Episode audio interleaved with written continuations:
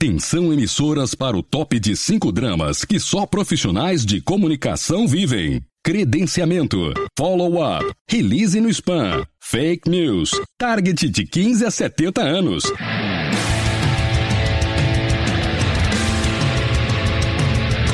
Direto do Centro de Transmissão Comunicacional, Radiofônica, Mediática, Jornalística, Programática, Holística, Multifásica, Antipolítica, Temporal, Fonética, Manacial, Informática, Monumental, Hidrostática, Universal para o centro de seu tímpano. Começa agora o podcast.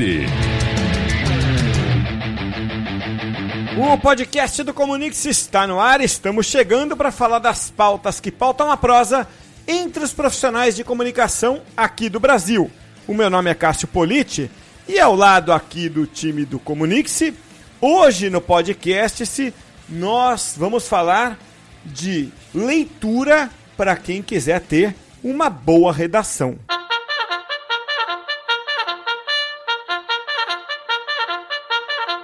Eu não sei você, mas eu me deparo com texto bom de vez em quando, mas com texto ruim todos os dias, né? Especialmente aqueles textos que você encontra ali é, dentro de programas de marketing de conteúdo ou content marketing, como preferir, de inbound marketing e por aí vai.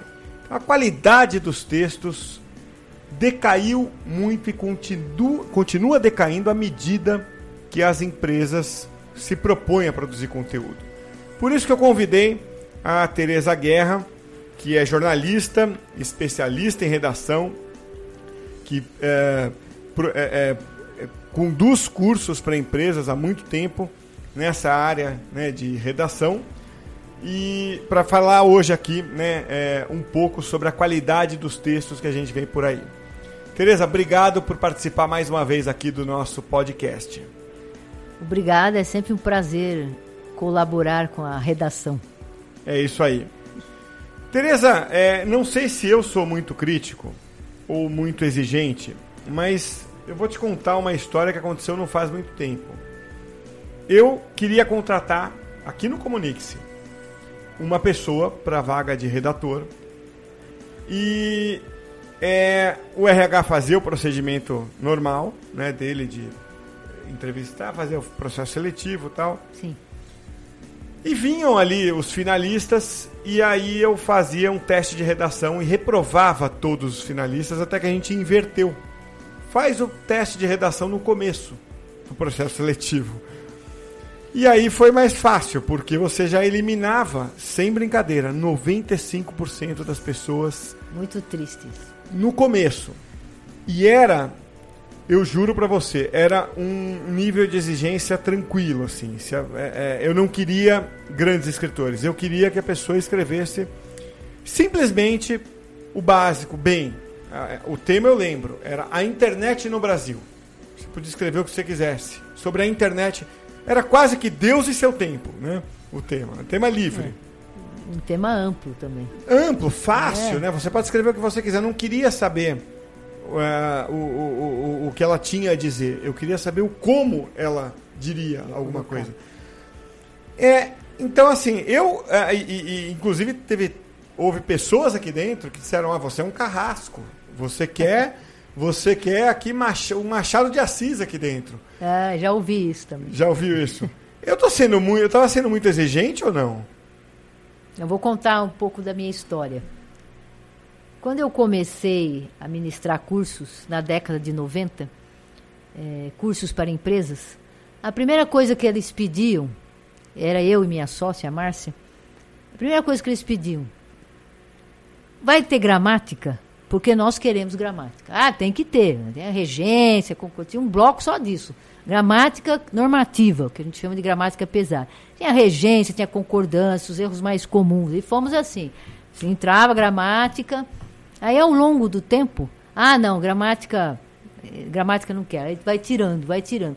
Hoje, se eu ofereço para alguém a, gra a gramática, um foco maior em gramática normativa, eu sou linchada em praça pública. Porque as pessoas não querem mais é, entender que para escrever não basta a só estrutura do texto, a clareza, a coerência a concisão. Você tem que ter o embasamento que vem lá atrás, que é a gramática. Se eu não sei concordância, Como é que eu vou fazer um texto coerente? Eu também já selecionei profissionais na área de comunicação e só que nós fizemos ao contrário, nós deixamos a redação para o final. E aí no final, todos, estava difícil escolher um. Então nós tivemos que pegar o que está um pouquinho melhor, que tinha um pouco mais de coerência, para selecionar. Então o que acontece hoje na, na, qualidade do texto? Ninguém quer ler nada, ninguém quer estudar nada, quer escrever como se escreve na internet, como se escreve no, no WhatsApp, tudo abreviado. Aí quando precisa fazer um relatório, eu já tive colegas com dificuldades que aí vão bater lá na minha porta. É, que não consegue montar um curso com 10, 15 páginas. O máximo que consegue é fazer três linhas. Então, a qualidade do texto, a estrutura do texto foi caindo da década de 90 para cá. Caiu tanto que hoje em dia eu já nem sei mais o que eu vou oferecer num curso desse, porque eu tenho que oferecer a estrutura do texto, ensinar a pessoa a escrever, se ela não lê. Então, um dos elementos mais importantes escrever bem é a leitura. Sem leitura, não vai conseguir desenvolver texto. Muito difícil. Que tipo de leitura? Olha, eu recomendo, como eu recomendo nesse curso, e sempre recomendo para todos os profissionais que trabalham comigo, com quem eu ministro cursos, ou para os meus alunos, leitura variada.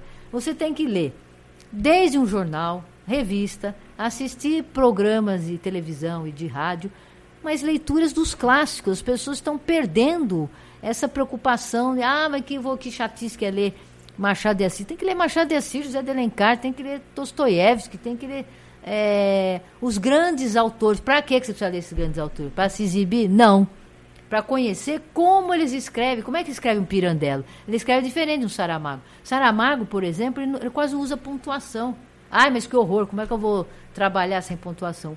Vai, porque o estilo dele permite isso. E dá para usar isso perfeitamente no campo jornalístico, no campo da comunicação, com as devidas proporções. Então, se você tem uma gama de leituras, desde os clássicos até os autores atuais, poesia, poemas também, você consegue criar textos, textos diferenciados, textos criativos, inovadores. Não precisa ficar contando historinha é, historinha sem pé e cabeça que vem nesses e-mails aí. É, bom, os e-mails a gente até falou no último podcast aqui.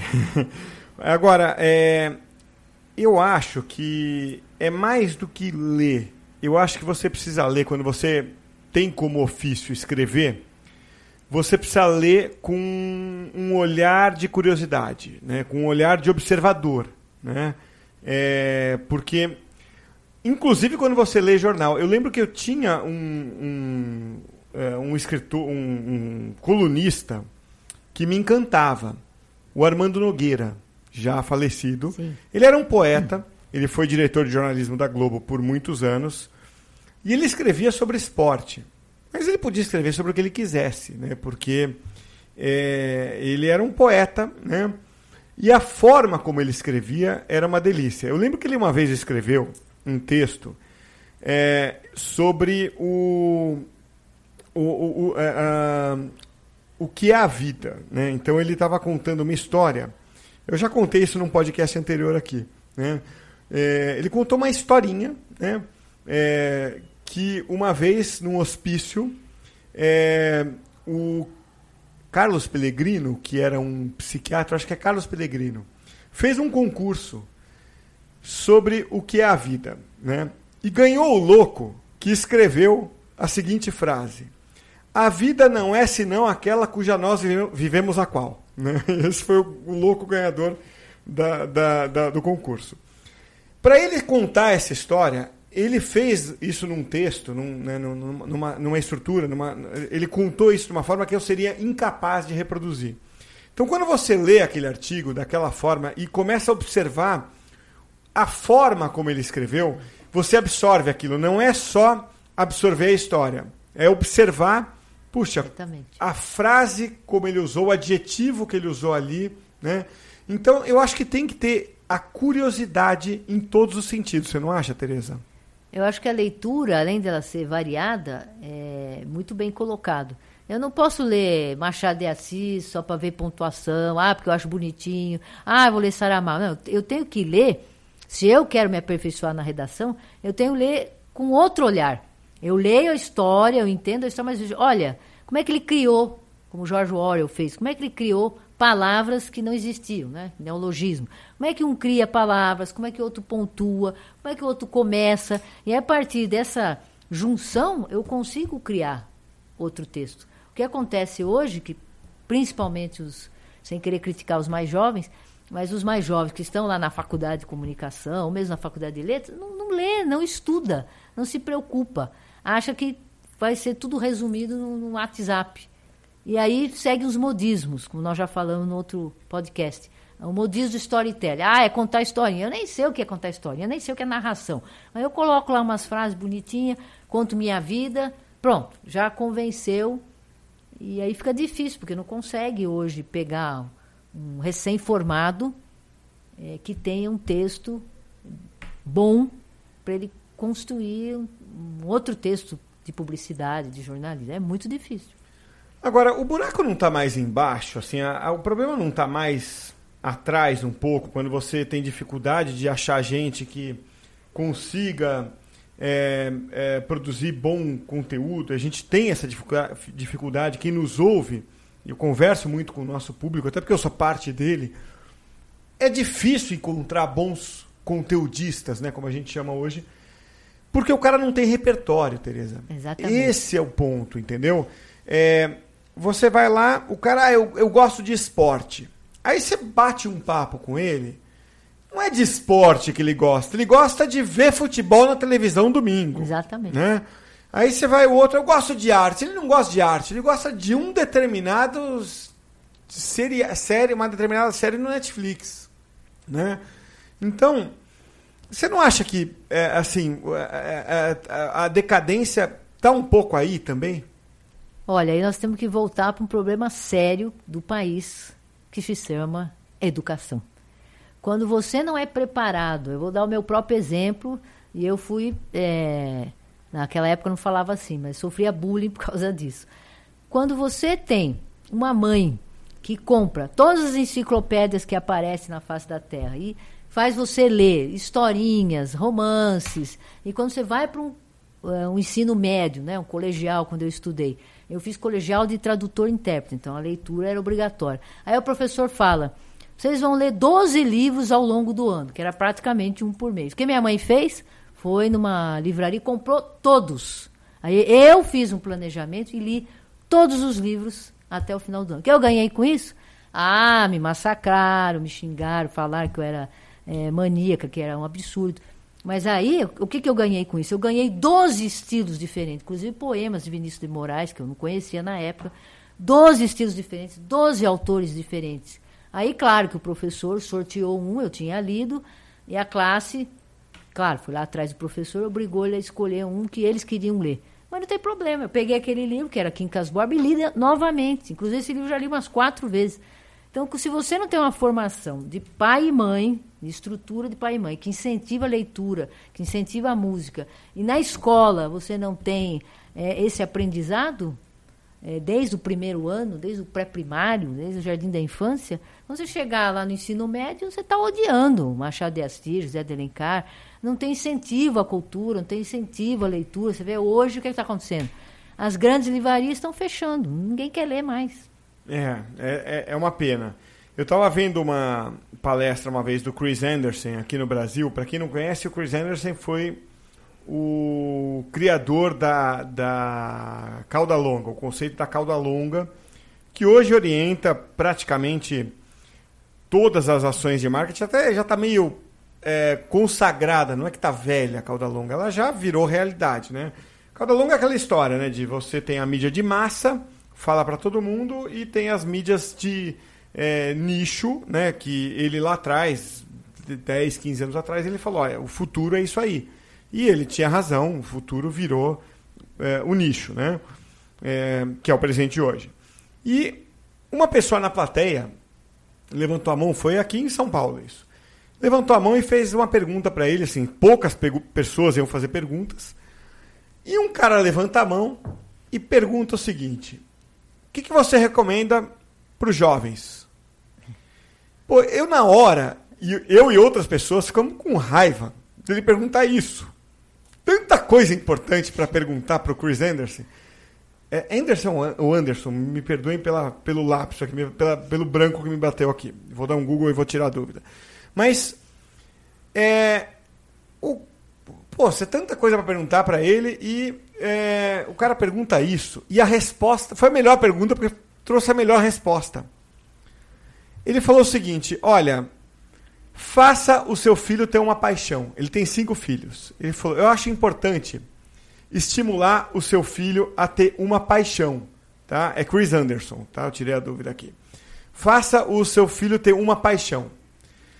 Porque crianças que têm uma paixão na vida, não importa qual, pode ser game, pode ser leitura, esporte, leitura, sim. cinema, no seu caso, né, Tereza, era leitura, é, no meu era esporte.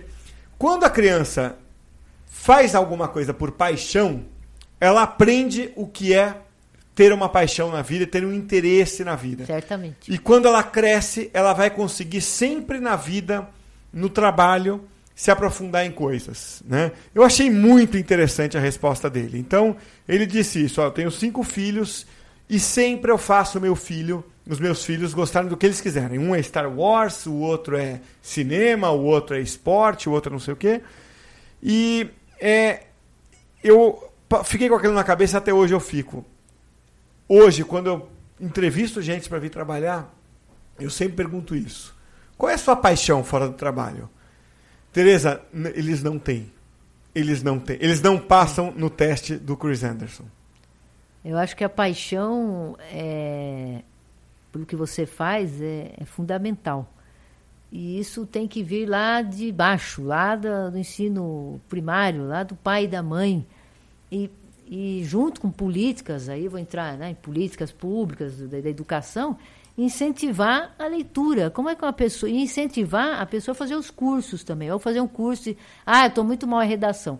Então, eu me proponho a melhorar. Então, eu vou lá, vou fazer um curso de redação, eu vou melhorar minhas leituras, eu vou perguntar é, para as pessoas o que, que, eu devo fazer. Essa semana eu fiquei é, muito emocionada com uma moça, eu fui gravar um outro é, curso e ela falou no final assim: Você faz mentoring, você faz coaching? Eu nem estava pensando nisso, porque eu quero melhorar. Eu quero melhorar minha redação, minha carreira e minha oratória. Você faz isso?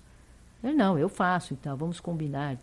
Mas eu achei que não tem, você não vê um jovem perguntando que ele quer melhorar. Eles simplesmente, sabe o que eles fazem hoje em dia, a maioria deles? Paga para alguém fazer. Eu estou fazendo graduação, eu pago o vizinho para fazer um texto. Eu pago o vizinho para fazer meu mestrado doutorado. Gente, então, para que está fazendo isso?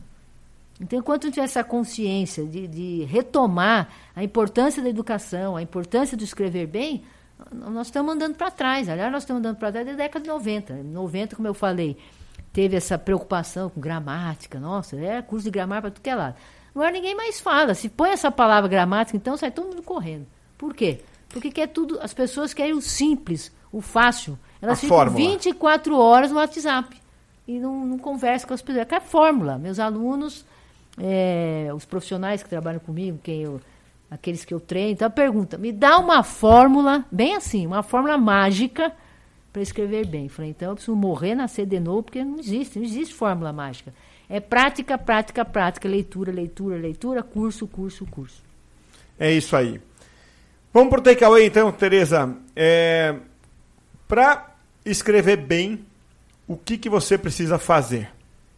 Para escrever bem, primeiro você precisa ter, como nós falamos aqui, paixão por escrever, paixão por pesquisar, paixão por leitura. Aí você vai escrever bem. Tocamos a nossa buzininha e eu acho também, Tereza, que, é, claro, vem da infância, o estímulo tem que vir da infância, né?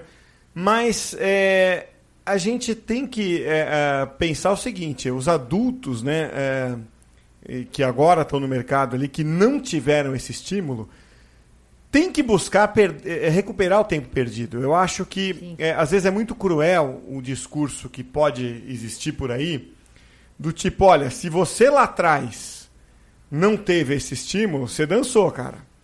É, eu, eu, eu, discordo. É, eu também discordo. É isso que eu estou falando, assim. É, é, eu vejo muita gente é, fazer um esforço, depois de formado, inclusive, né?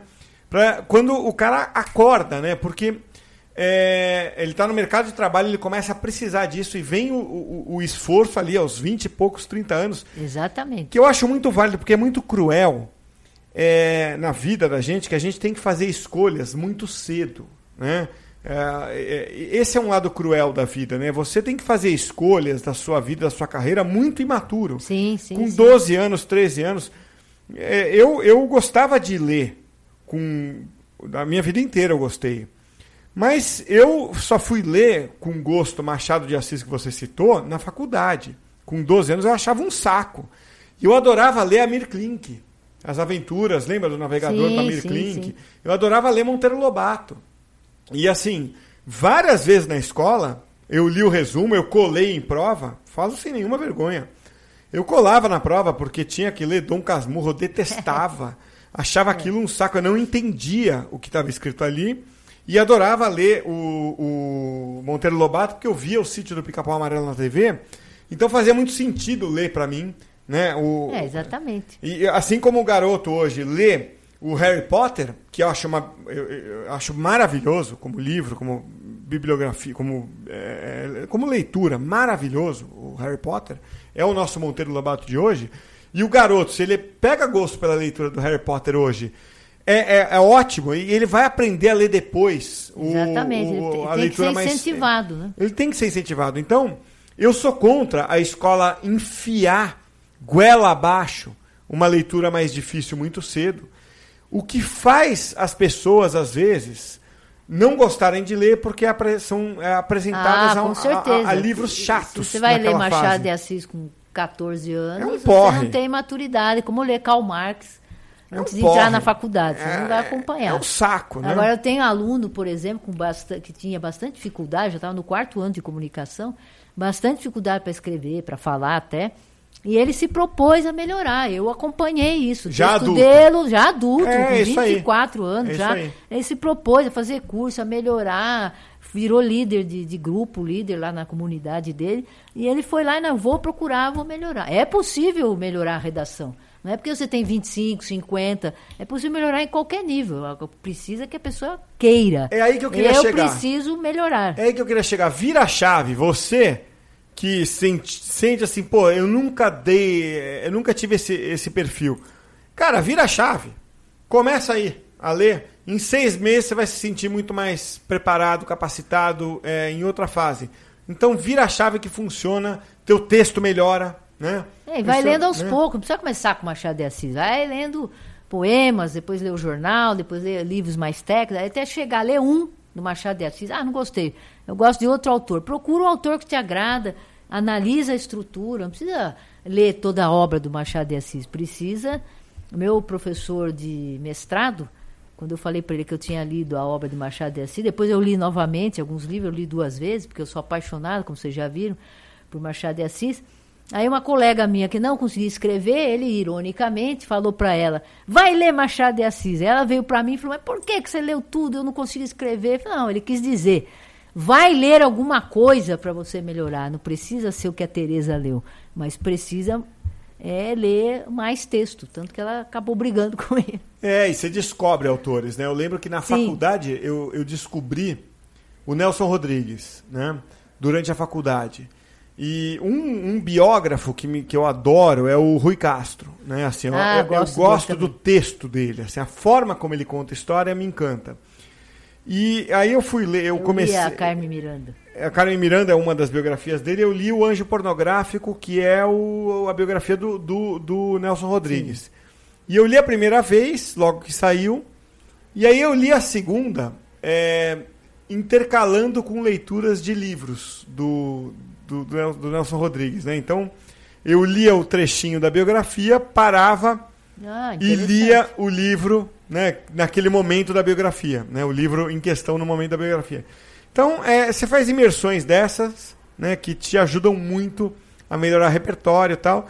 E, naturalmente, tem fases né, da vida. É, você tem fases que você está lendo mais livros relacionados ao trabalho, fases Sim, mais de biografia. Certeza Fases que você está é, tá lendo qualquer outra coisa, ficção. Fases que você não lê nada. Fases que você não lê nada.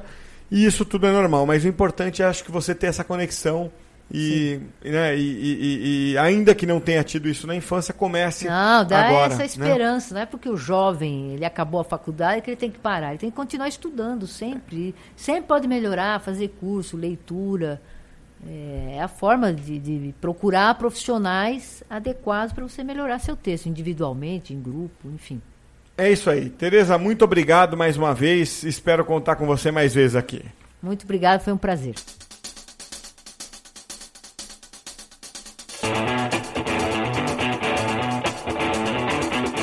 Olha, agora eu quero dar um recado para você aí que produz conteúdo e trabalha com comunicação corporativa.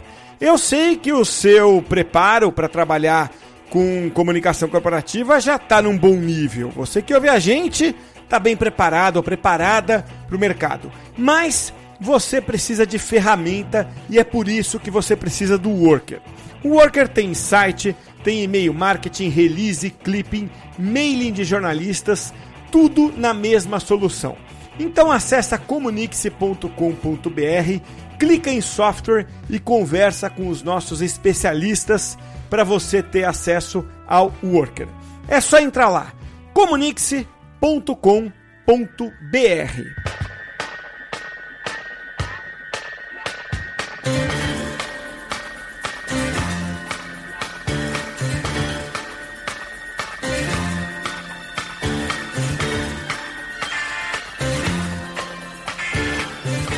Nós conversamos hoje aqui com a Tereza Guerra, que é nossa professora nos cursos do Comunique-se, dá excelentes aulas por lá. Como você viu, ela é apaixonada pelo tema redação, muito, muito, muito estudiosa. E ela citou o George Orwell, né? No meio da conversa ali. E aí eu não pude faz... deixar de fazer a conexão né, da... de um dos livros do George Orwell com o David Bowie. Pô, mas que loucura! Como é que você liga um escritor ali, né, dos, do, da primeira metade do século passado com o David Bowie, que morreu pouquíssimo tempo atrás? É o seguinte, a conexão é muito clara. O George Orwell é, autor, é autor né, de, de livros é, muito importantes, sendo um dos principais o 1984. Acho que o outro grande livro dele é A Revolução dos Bichos, né? mas o 1984 certamente é um dos principais. E ali nos anos 70, o David Bowie quis transformar o livro num musical, né? E ele gravou essa música que você está ouvindo aí, de fundo, é, como uma música relacionada ao livro. Tanto que a música também se chama 1984. Ficou só na música, né? Foi, foi gravada a música e ficou só na música. Mas o Bowie queria que a música tivesse sido transformada num musical. Então, é com essa música, 1984, de David Bowie, que a gente encerra o podcast esse de hoje. Até a próxima, fui!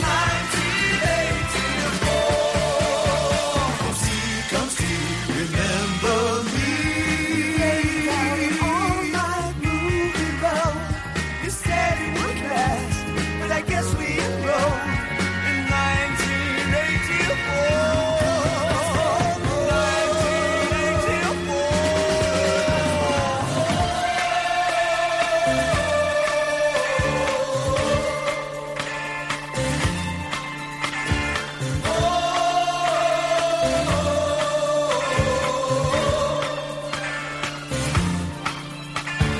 looking for a vehicle, I'm looking for a ride, I'm looking for a party, I'm looking for a side, I'm looking for the treason that I knew in 65. Beware the savage.